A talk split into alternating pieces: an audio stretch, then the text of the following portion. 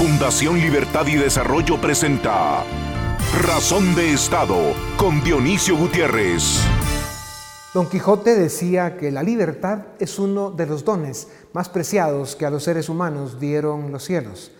Por la libertad y la honra, afirmaba el caballero andante, se puede y se debe aventurar la vida. Si en estos tiempos de pandemia hemos aceptado limitaciones y restricciones a nuestra libertad, no ha sido tanto por salvar nuestras vidas como por proteger las ajenas.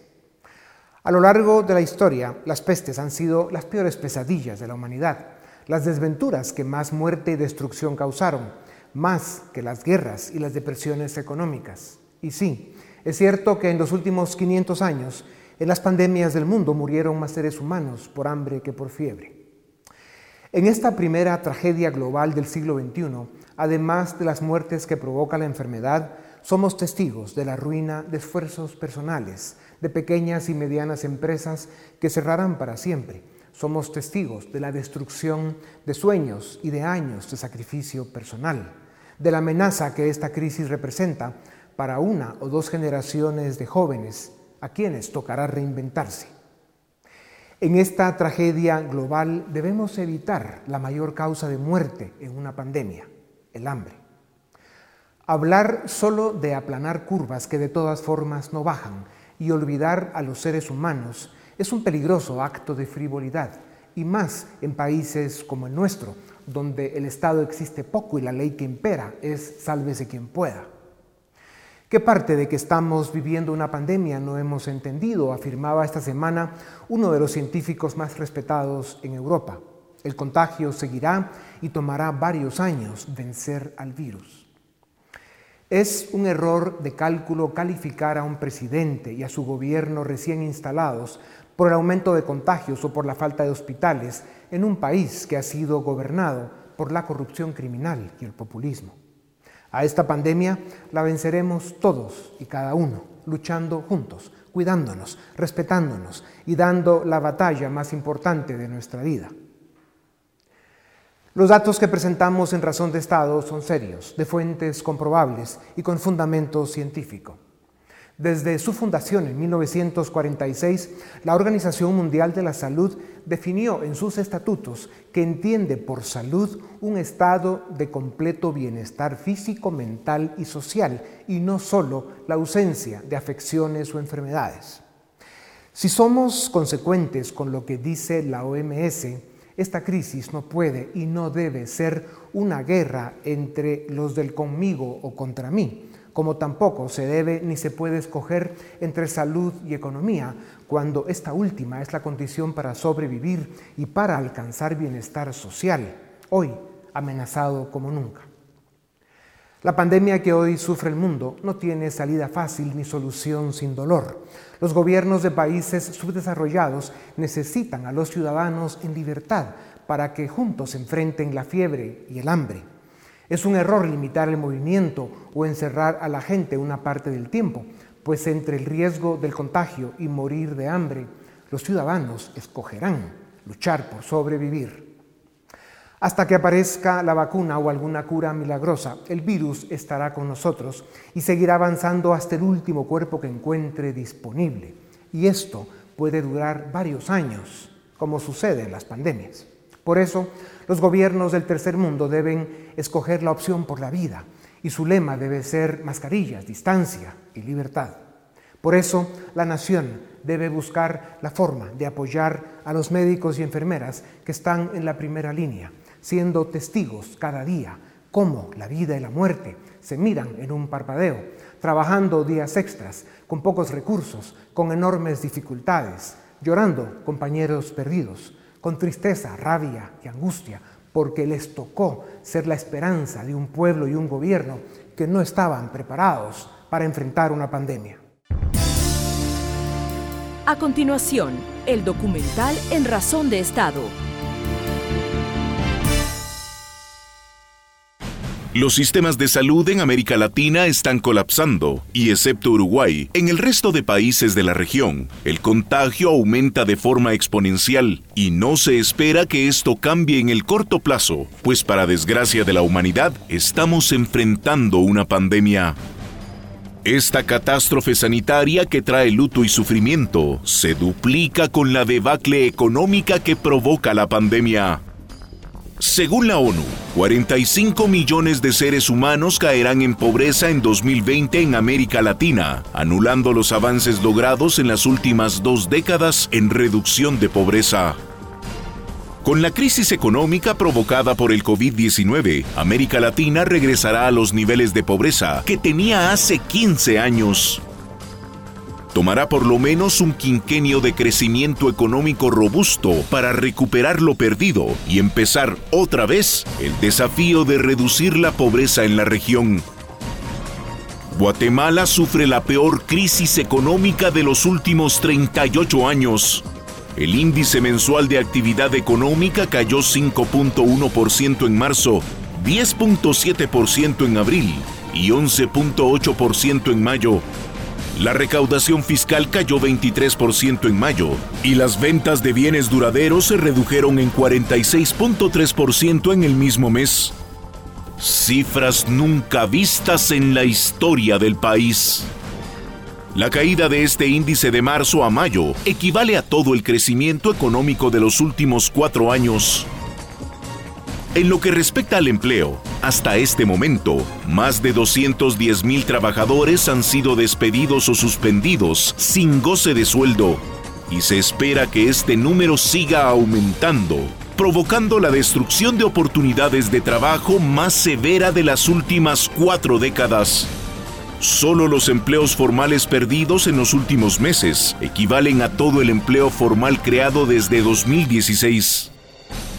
La cantidad de empresas personales y empresas pequeñas y medianas que cerrarán de forma permanente por los efectos de la pandemia llegará a un número tan alarmante que dejará lastimada nuestra economía por muchos años y marcada la vida de decenas de miles de emprendedores que ofrecieron años de su vida y grandes sacrificios para sacar adelante su emprendimiento personal. ¿Cuántos años tardaremos en recuperar los empleos y las empresas perdidas?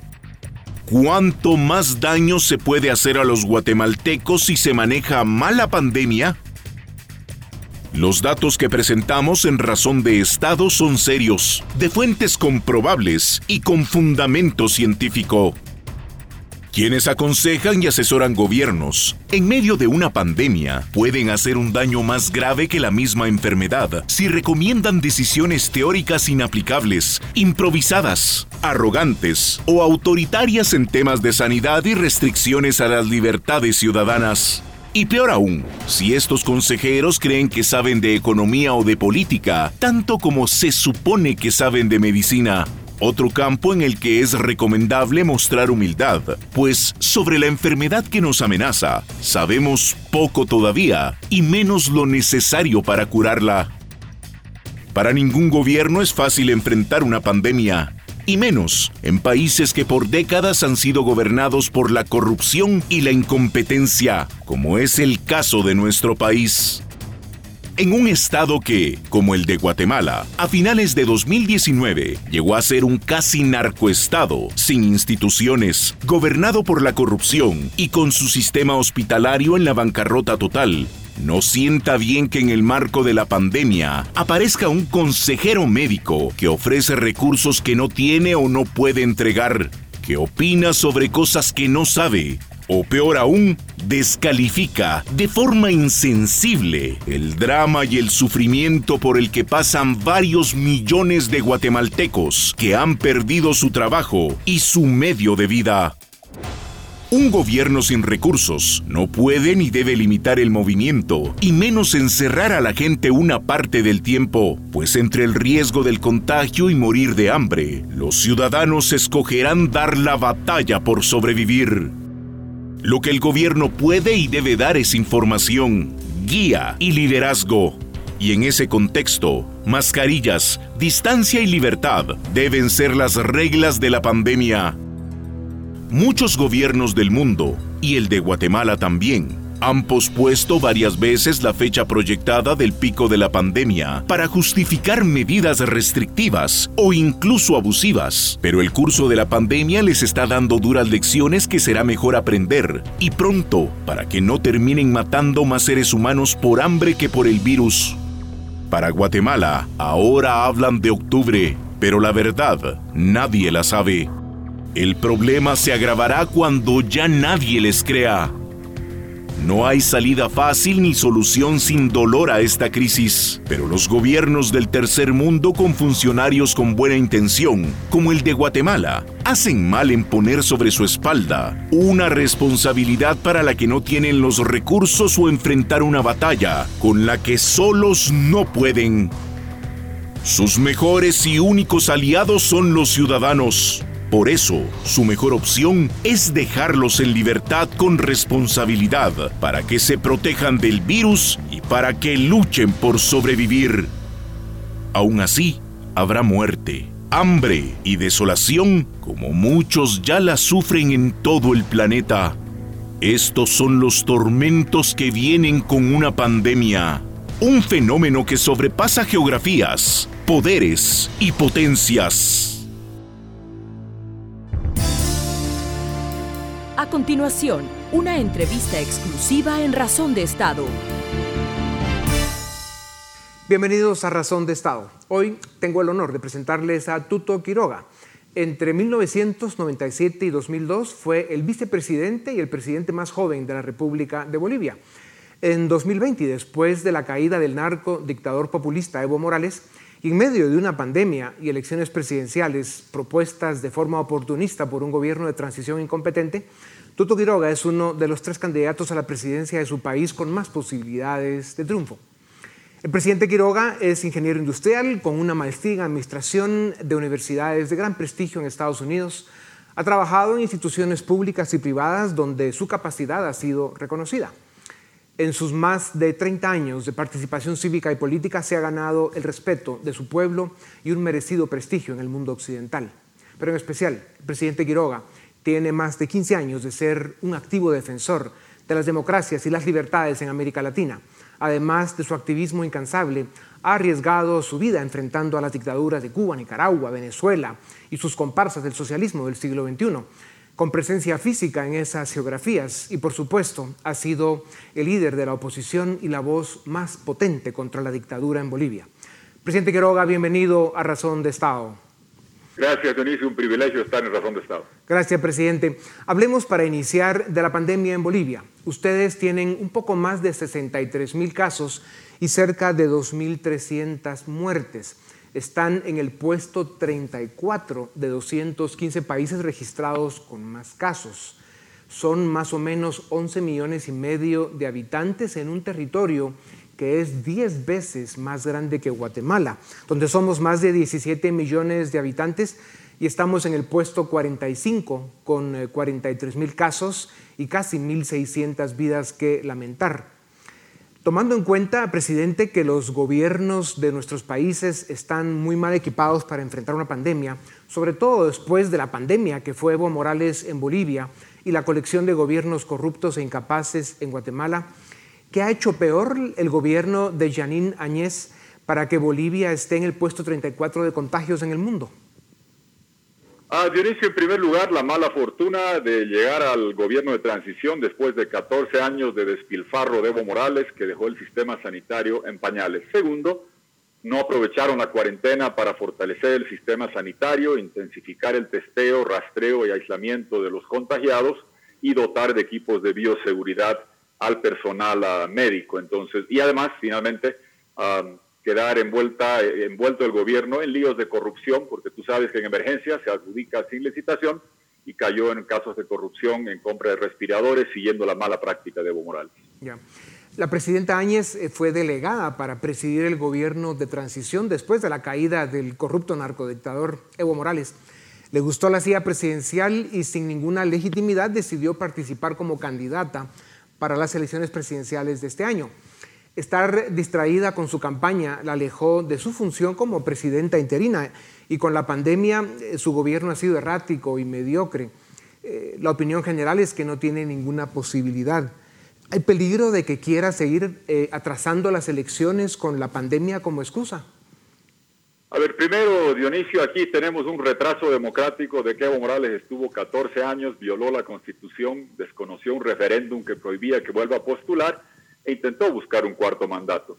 El gobierno de transición, cuyo fin era hacer elecciones, comete el error de preferir hacer campaña que hacer historia, ah, replicando la práctica de usar y abusar de recursos del Estado y además le llega el ah, coronavirus, que es muy duro y triste. El tema de la fecha, Dionisio, es que estamos en medio de la pandemia, se ha diferido por el fraude seis meses, hemos tenido que recomponer órgano electoral, eh, hacer un nuevo padrón, hemos tenido que hacer muchas reformas y de ahí nos llega la pandemia, que es un ejercicio de aglomeración ciudadana, que si ves en Dominicana puede disparar los contagios, incrementar los decesos, y después del trauma de 14 años de Evo Morales, queremos votar cuando todo el mundo pueda participar sin contagiarse y tengamos observación internacional que evite el fraude. Si no estaba la OEA acá el año pasado, Evo Morales se robaba la presidencia. Eso necesita que amaine la, la pandemia y bajar la curva de contagio para preservar la democracia. Presidente Quiroga, usted es uno de los tres candidatos con posibilidad de pasar a segunda vuelta en Bolivia y según analistas internacionales, el que más chance tiene de ganar la presidencia si compite en la segunda ronda electoral. Los candidatos a vencer son Arce, que es el candidato del MAS, el partido de Evo Morales, y eh, el expresidente Mesa. Arce es, eh, como le decía, el candidato del movimiento populista con una base de voto clientelar comprado con la fortuna que gastó Evo Morales en armar su proyecto populista, aunque eso significara mantener pobre a Bolivia. Lo mismo que hizo Sandra Torres en Guatemala. Y Mesa, eh, que es un candidato conservador y quien jugó un papel muy tímido, por no decir timorato, cuando Evo Morales hizo el fraude electoral. Usted, presidente, es el candidato mejor calificado, según expertos, para rescatar la economía y generar empleo en el marco de la devastación económica y social que dejará la pandemia. Eh, ¿Cuáles son las ideas básicas de su plan económico y por qué será tan importante dar resultados rápidos para evitar otra vez la amenaza populista? Dionisio, primero reconstruir la economía después de 14 años de despilfarro y corrupción lacerante del movimiento al socialismo que se farreó al gas. Ingresó mucho dinero producto de la exportación de gas natural a Brasil y la Argentina por contratos, gasoductos y leyes que habíamos dejado Evo Morales, habiendo dos válvulas, se farreó el gas, dejó déficit fiscal alto, comercial muy alto, quemó reservas del Banco Central. Hay que traer un programa de cooperación de recursos multilaterales, bilaterales, para fortalecer el sistema financiero, preservar empleos, salvar la pequeña, mediana empresa boliviana, para proyectar la Bolivia que hemos propuesto. Corazón integrador en Sudamérica, estamos al medio de la región, con las arterias, infraestructura que nos permitan ser ese corazón verde, sostenible, integrador y digital haciendo de mi país la capital manufactura de baterías de litio, que estamos usando tanto hoy en este mundo del coronavirus. Tenemos casi la mitad de las reservas de litio del planeta y yo quiero que mi país, que mi Bolivia, sea el lugar donde se hacen las baterías para celulares, para tabletas, para vehículos, no vender la materia prima para que de Corea o China nos devuelvan las baterías. Eso se hace recuperando esa economía, reparando la democracia después de 14 años de autoritarismo para que nunca más mi país caiga en garras del movimiento al socialismo y su proyecto de socios listos criminales del siglo XXI. Por eso su visión en la presidencia será tan importante. Presidente Quiroga, América Latina quedará devastada después de la pandemia. Naciones Unidas estima que 45 millones de seres humanos caerán en pobreza este año, anulando los avances logrados en las últimas dos décadas. Regresaremos a los niveles de pobreza que teníamos hace 15 años. Este drama abrirá campo fértil para una nueva ola de ataques de la izquierda populista. El grupo de Puebla, lo que antes fue el Club de Sao Paulo, fundado por Lula, Chávez y otros de su época, hoy lo forman las nuevas mafias del socialismo del siglo XXI, pero siguen presentes Correa, Evo Morales, Maduro, Ortega y otros. Eh, presidente Quiroga, ¿quiénes están financiando el grupo de Puebla? ¿Qué están conspirando? Si las democracias de América Latina que no están en sus manos se descuidan, ¿qué puede suceder? ¿Qué pasa si gana Arce en Bolivia? Arce no va a ganar, ah, vamos a derrotarlo, eh, mi país se va a salvar. Claramente el grupo de Puebla preocupa porque es ah, lo que era el foro de Sao Paulo antes, que era impresentable, era tóxico porque estaba Maduro, estaba Castro. han hecho esta nueva agrupación pseudo-progresista. Y ahí está gente impresentable, como Correa, sentenciado por Lavallato por ocho años en Ecuador, Enrique Zominami, lo mismo en Chile, Samper, la presidencia de Colombia se la compra el cárcel de Cali. Pero ¿cuál es el problema de este grupo? Que tienen dos gobiernos en la región activamente con ellos.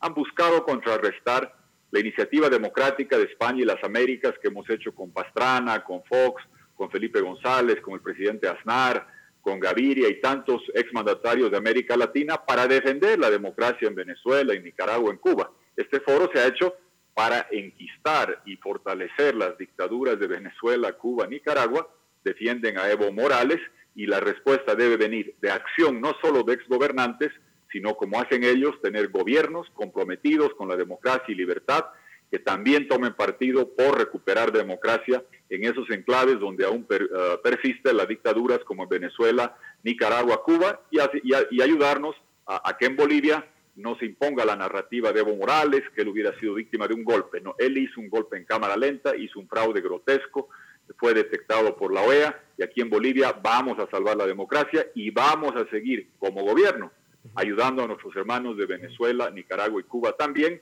ante los embates que coordina este grupo de Puebla que es impresentable en tanques de pensamiento eh, y en gobiernos incluso de las democracias de Occidente desarrollado, eh, sienten vergüenza por el papel que están jugando los gobiernos, el gobierno socialista de España, el gobierno de AMLO en México, el gobierno de Fernández en Argentina, eh, promoviendo, financiando y apoyando a este grupo de Puebla, que sin duda alguna tienen una agenda perversa para América Latina. Un breve comentario sobre eso, presidente. Ah, que es triste de que gente que ha llegado por la vía democrática, como el señor Fernández en Argentina o AMLO en México, sean tan sumisos y tan serviles ante Castro y Chávez y tan abusivos con los que queremos recuperar democracia y libertad. Triste que Argentina privilegie el comprar gas eh, de Bolivia y ponga encima de eso, perdón, que privilegie el proteger al MAS. Y lo de ah, López Obrador realmente fue mm, algo penoso porque asiló a Evo Morales, que representa el fraude y el narcotráfico, que son enemigos de México, y sin embargo lo protegió, y él fue tan abusivo, tan despectivo hacia Bolivia y es tan sumiso y tan servil ante Trump y ante los Castro, por eso dije que era un cobarde abusivo en México, y cuando esté yo en el gobierno, créame, yo no voy a esperar que ellos vengan a atacar, yo voy a ir a defender la democracia de Venezuela, Cuba y Nicaragua, y en el camino enfrentaremos a esos gobiernos contemporizadores y títeres útiles de estos socios listos 21 dictatoriales. Este señor López Obrador, que en México, por cierto, está manejando la pandemia casi tan mal como la están manejando en Venezuela, es un señor que parece que vive en la luna, pero de repente no es tan tonto, veremos. Presidente Quiroga, hay países en América Latina con más de la mitad de sus economías en la informalidad, donde la gente trabaja en la mañana para comer en la tarde. Guatemala está en 70% y Bolivia arriba del 50%. Hay gobiernos de estos países que insisten en mantener políticas restrictivas, toques de queda, días de encierro, cuarentenas y cierre de actividades, aunque las que presentan riesgo de contagio masivo se deben controlar. Y vemos que las economías se derrumban provocando desempleo, hambre y muerte.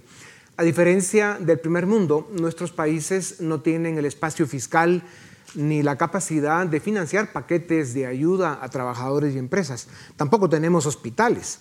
Nuestro sistema de salud está en la bancarrota por la corrupción y la incompetencia.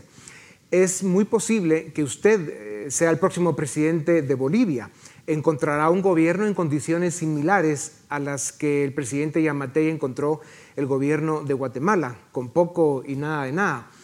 ¿No cree usted, presidente, que la mejor forma de enfrentar esta pandemia en las condiciones en que están nuestros gobiernos es con una campaña de información masiva sobre la importancia de la mascarilla, la distancia y la higiene y convencer a los ciudadanos de que si mantenemos nuestras libertades con responsabilidad, podremos enfrentar mejor la dimensión económica de la crisis.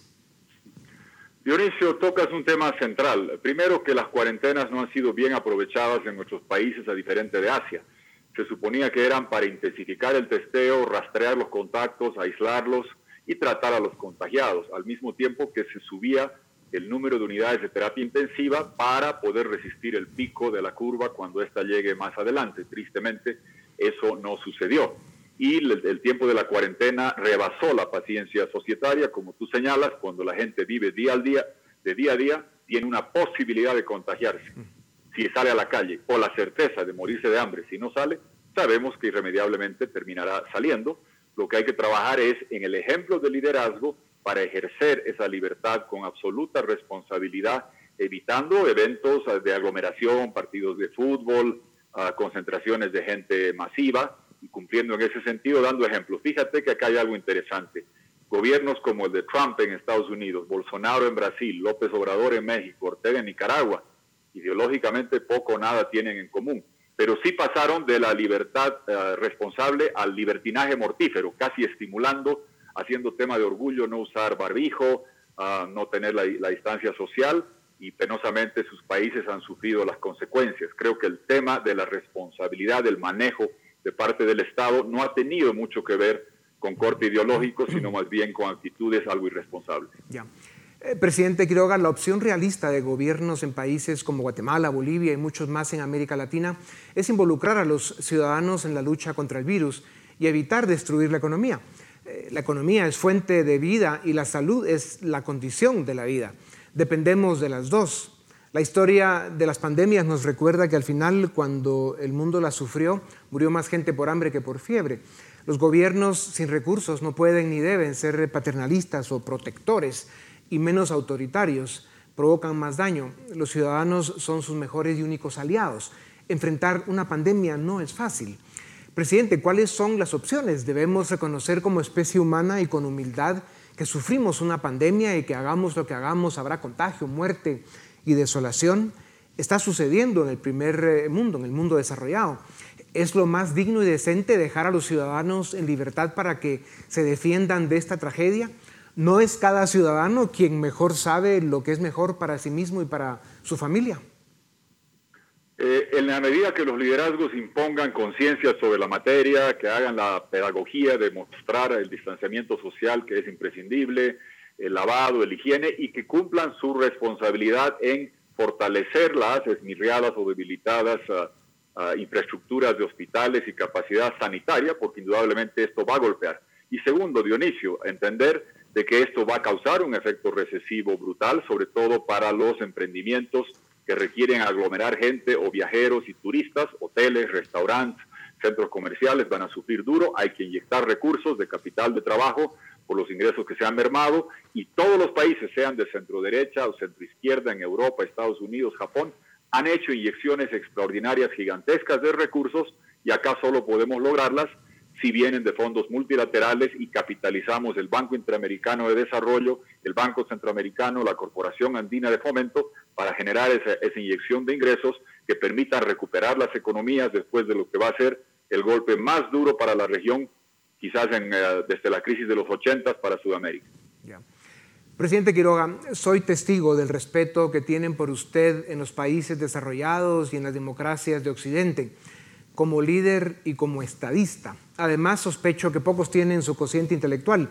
Lo he visto en acción, sobre todo en matemáticas. Eh, el mundo necesita líderes modernos que entienden la tecnología y la necesidad de soluciones innovadoras para enfrentar esta crisis y para sacar adelante países como los nuestros, en libertad y democracia.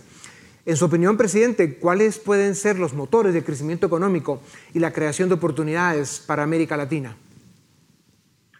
Creo que lo importante es demostrar austeridad republicana en, la, en función de gobierno y sobre todo ante la pandemia. A la gente le molesta enormemente que cuando está sufriendo, cuando está haciendo cola en el hospital, cuando está falleciendo un pariente uh, en la calle, le molesta ver el gobernante todo orondo, faraónico, como andan los de Venezuela u otros. El ejemplo de Uruguay, Costa Rica creo que sirve, austeridad republicana, la mayor eficiencia posible en la provisión eh, sanitaria y entender que cuando pase esta recesión puede haber coletazos fomentados por el socialismo 21 que, que estimulen el descontento para volver a ganar espacio uh, cobijados y prohijados por Cuba y Venezuela.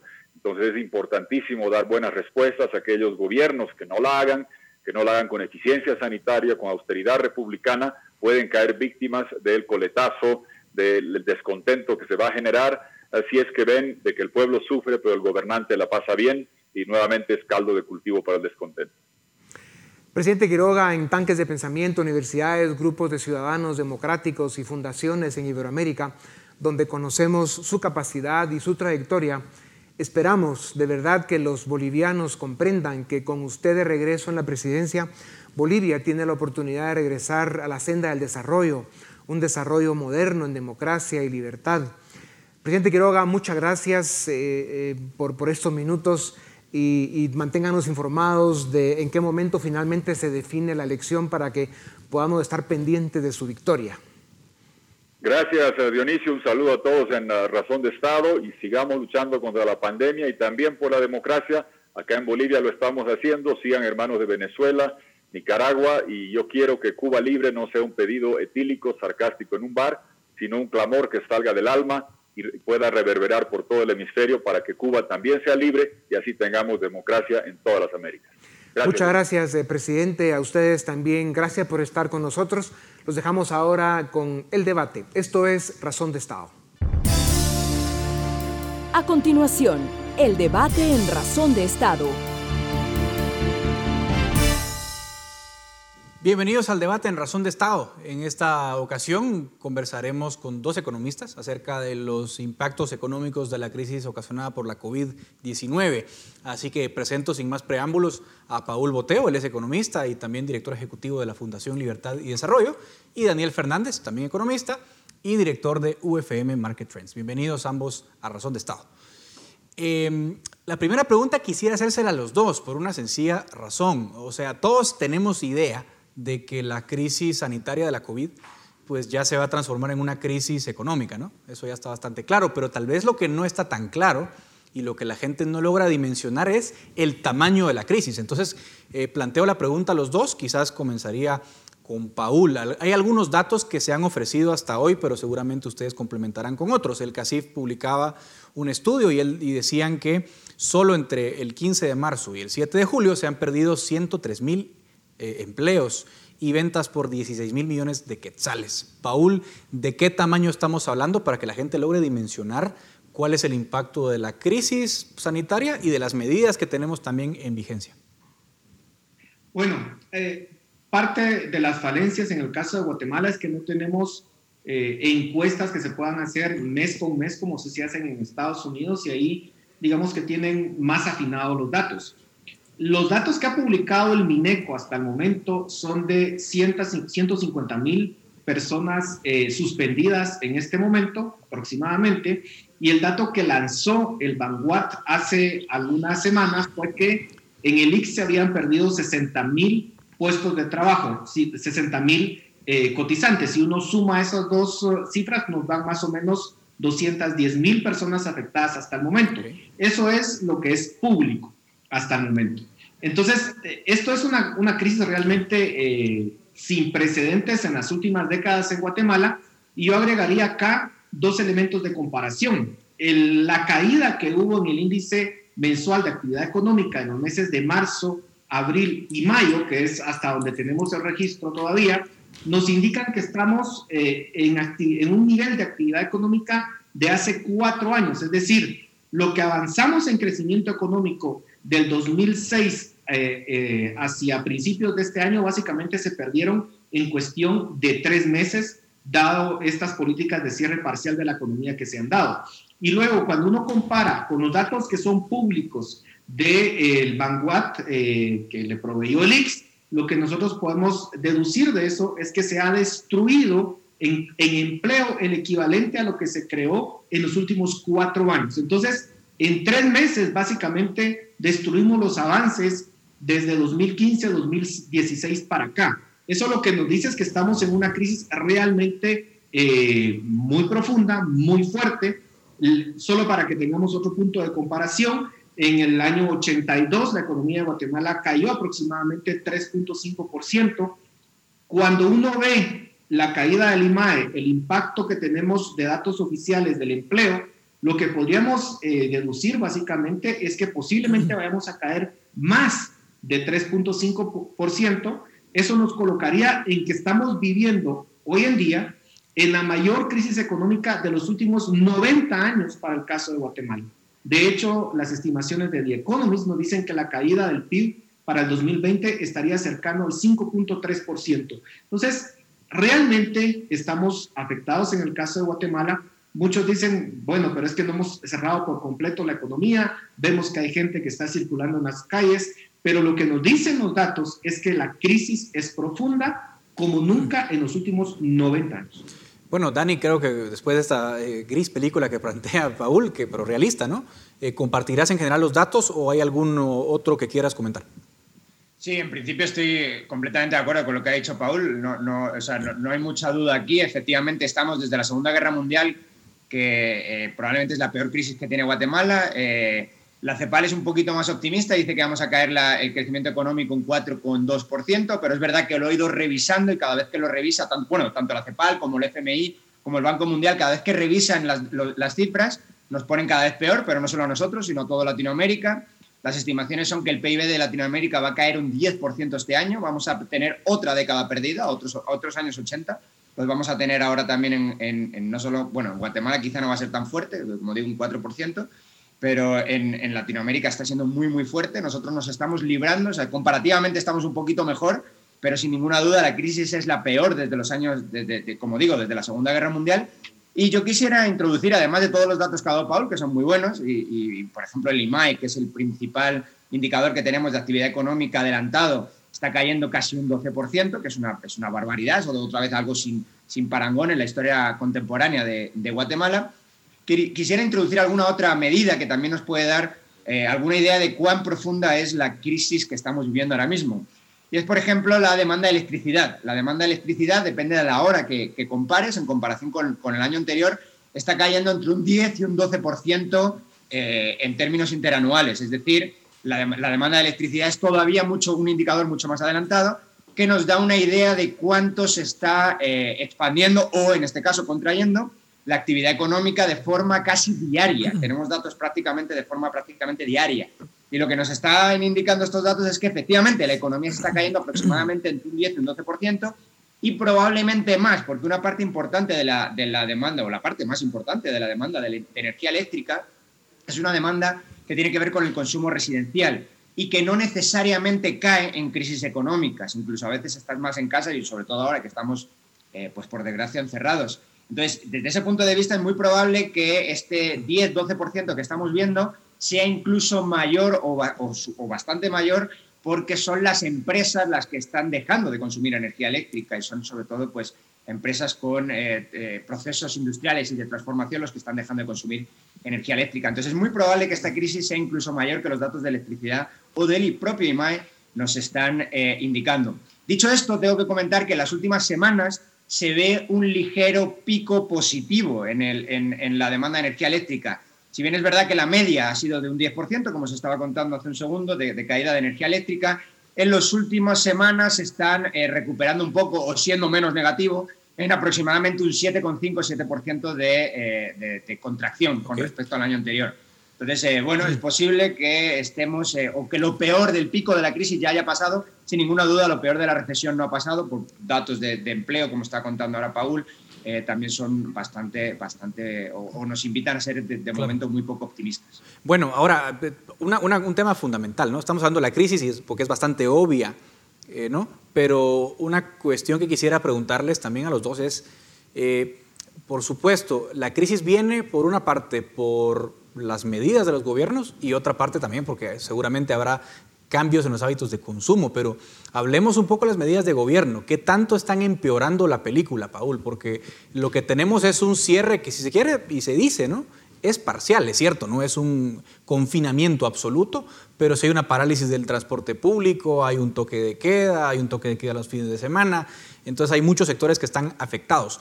La pregunta concreta es, Paul, ¿cuánto peor vuelve la crisis económica este tipo de medidas como las que tenemos en Guatemala concretamente?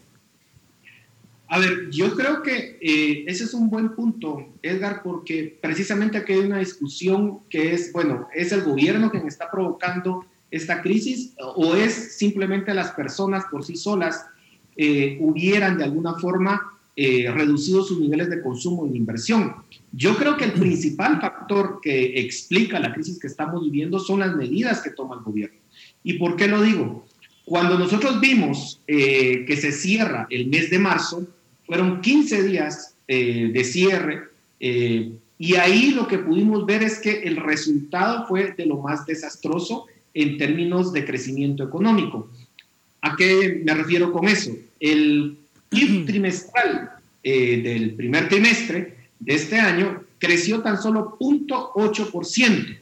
Nosotros mirábamos que las cifras de enero y de febrero eran bastante positivas, estaba creciendo eh, eh, la, recaudación de la SAT en doble dígito, estaban creciendo las exportaciones, es decir, veíamos que todo iba relativamente bien. Cuando vemos esta caída o esta medida, mejor dicho, de cierre en los primeros eh, o en las dos últimas semanas de marzo, vemos esa caída bastante fuerte en, en la actividad económica. Y luego vimos lo mismo en abril. Ahora, ¿qué es lo que está pasando? Se cierran básicamente gran parte de la economía formal, que básicamente produce el 80% del PIB en este país, y eh, las actividades de la economía informal no se logran cerrar porque sabemos que ahí está el 70% de la población eh, económicamente activa y que básicamente, pues si no, no trabajan ese día, pues no van a comer. Pero el impacto sobre la economía formal sí es bastante fuerte. ¿Y qué es lo que está pasando ahora? Una vez se da esa caída en actividad económica y se da una primera ola de despidos, de suspensiones, lo que está sucediendo es que las personas en este momento muy probablemente estén restringiendo su consumo porque tienen incertidumbre de qué es lo que va a pasar en el futuro con sus empleos, por ejemplo. Pero el principal detonador son las medidas que toma el gobierno. Y luego le siguen las expectativas que las personas puedan tener por la inseguridad que puedan tener respecto de los empleos, de los salarios, de las reducciones que se dieron de los salarios. Y otro punto fundamental, Guatemala es una economía de consumo, no es una economía de inversión como lo es, por ejemplo, China u otros países eh, del este de, Asia. Perdón. Al ser una economía de consumo, las personas cuando básicamente eh, no tienen espacios en donde consumir, por los toques de queda, que básicamente estamos eh, casi 12 horas al día eh, en toque de queda, eh, más o menos, poco menos de eso, y los fines de semana también, es una economía que no está consumiendo. Eh, y eso lo podemos ver en los datos que nos ofrece la SAT. Por ejemplo, la SAT nos dice que se ha caído fuertemente en un 46%, el último dato del mes de mayo, en un 46% las importaciones de bienes de consumo duradero. ¿Y qué son estas? Son básicamente eh, electrodomésticos, muebles, vehículos, eso se ha caído. Eso, eso es economía de consumo. Pero más grave aún es que se han caído en un 12% las importaciones de bienes de consumo no duradero, comida, bebidas. Y eso lo que nos dice es que el impacto está siendo muy fuerte. Así que para mí, las medidas que está tomando el gobierno son digamos, el principal causante de la crisis que estamos viviendo. Voy a hacer la misma pregunta a, Dani, porque es para mí el, centro de discusión, porque nos dice un poco qué se puede hacer. Es decir, Dani, tampoco es que las medidas estén siendo un gran éxito en control de la pandemia. Entonces uno se pregunta, eh, ni controlamos los brotes y los contagios, pero no sé si compartes la visión de Paul de que probablemente lo que está eh, agravando más la crisis son estas medidas y no tanto eh, la crisis lógica que se iba a causar los cambios de hábito de consumo de la pandemia. Entonces te agrego nada más un, apéndice a la pregunta. ¿Vale la pena seguir con estas medidas, Daniel? Pues eh, sin ninguna duda la, crisis, estoy de acuerdo con Paul, la crisis es autoinfligida y de hecho, eh, como, como bien estaba comentando Paul, la economía de Guatemala estaba viviendo un momento dulce. es decir, Guatemala tuvo una pequeña crisis interna, sobre todo una crisis del sector industrial a partir del año 2015 aproximadamente, en, sintonía con el resto de Latinoamérica, a pesar de que la economía en general no caía, sobre todo por las remesas y por la cantidad enorme de remesas que, recibía Guatemala. Ahora bien, eh, sin ninguna duda, eh, eh, toda esta crisis es una crisis autoinfligida, es una crisis de donde el sector formal estás diciendo no se puede, no vas a poder trabajar y te controlo además con mucha fuerza y al sector informal pues o no se quiere controlar o probablemente no se puede controlar o incluso si se le controla se va a generar un problema quizá mayor porque, pues, eh, como bien estaba contando Paul, bueno, pues es gente que vive día a día y si le impides trabajar, muy probablemente vas a tener disturbios y disturbios duros. Entonces, eh, pues al final tenemos un cierre a medias, un cierre que funciona pero no funciona y evidentemente desde el punto de vista epidemiológico parece que ha funcionado regular. Evidentemente yo no, tengo mucha idea de temas epidemiológicos, pero vamos, los datos están a la vista de todos y no, no parece que haya funcionado para frenar, o como mucho ha funcionado para frenar la pandemia, ni mucho menos para extinguirla. Eh, yo quisiera centrarme en otro punto también muy importante de las medidas del gobierno, que es bueno, sabiendo que ya tenemos que cerrar, no sabemos si es lo mejor o no es lo mejor, pero hemos cerrado, ¿qué hacemos para aliviar la carga de las empresas? Entonces se ha hecho una serie de medidas que es la de, bueno, pues eh, sobre todo la de darle créditos blandos mediante instituciones del gobierno, sobre todo el CHN, aunque no solo el CHN, y eh, esos créditos blandos eh, han servido para pagar impuestos. Por cierto, esto es una de las, de las medidas que proponía uno de los candidatos presidenciales y es la que se ha tomado, puro y duro. De hecho, yo, yo en su día estuve peleando esto. Y en este momento lo que hemos tenido son unos créditos que no han llegado a las empresas y unos impuestos que las empresas no pueden pagar. No pueden pagar básicamente porque tienen una crisis de liquidez brutal. No generan ingresos y tienen un pasivo laboral muy fuerte. Y añadiendo el pasivo laboral, le tenemos que añadir el pasivo de impuestos que se debían del año anterior, que el Estado, en vez de haber dado o intentado regalar dinero, eh, o, dar créditos blandos, que son una especie de regalo de dinero, lo que podía haber hecho es bajar los impuestos a todo el mundo, quitar los impuestos más duros, como pueden ser el ISO, no lo quiso hacer, y lo que quiso hacer simplemente es un esquema para incrementar el poder de ciertas élites, evidentemente, que es dar créditos blandos para que se paguen impuestos, lo cual no tiene ningún sentido en el mundo. Endeudarte para simplemente pagar, pagar unos impuestos que muy probablemente eh, de unos ingresos y de unos beneficios que no vas a generar nunca. Entonces, eh, no solamente es que la crisis tenga un problema de, quizá de origen epidemiológico y que se haya tenido que cerrar la economía, otra vez no, digo que esto sea lo mejor que haya tenido que hacerse, pero sino lo que quiero decir es que ese choque muy duro viene sin ninguna duda del gobierno eh, eh, y podemos dudar si era necesario o no, pero lo más importante es que después de eso, las medidas de, o alguna medida que se podía haber tomado de suavizar el pago de impuestos de, o incluso el pago de pasivos laborales, del el bono, el bono 14, intentar fraccionarlo, nada de eso se ha hecho. Entonces a las empresas solo les dan golpes y golpes y golpes y al final, evidentemente, cuando le das demasiados golpes a una empresa, termina muriendo y es lo que estamos viendo ahora mismo. Pues la verdad que es una discusión muy interesante y creo que ambos nos plantean un panorama poco alentador, pero realista, y hay que decirlo. Eh, es importante conocer estos datos porque deben llegar a oídos del gobierno y, tomar las medidas eh, pertinentes. Además tendremos factores externos que, que, nos afectarán, pero lamentablemente lo que también es escaso es el tiempo. Entonces se nos ha terminado el tiempo de esta discusión, pero agradezco muchísimo tanto a Paul Boteo como a Daniel Fernández por esta interesante conversación y también a la audiencia por su atención. Esto es Razón de Estado. Razón de Estado con Dionisio Gutiérrez es una producción de Fundación Libertad y Desarrollo.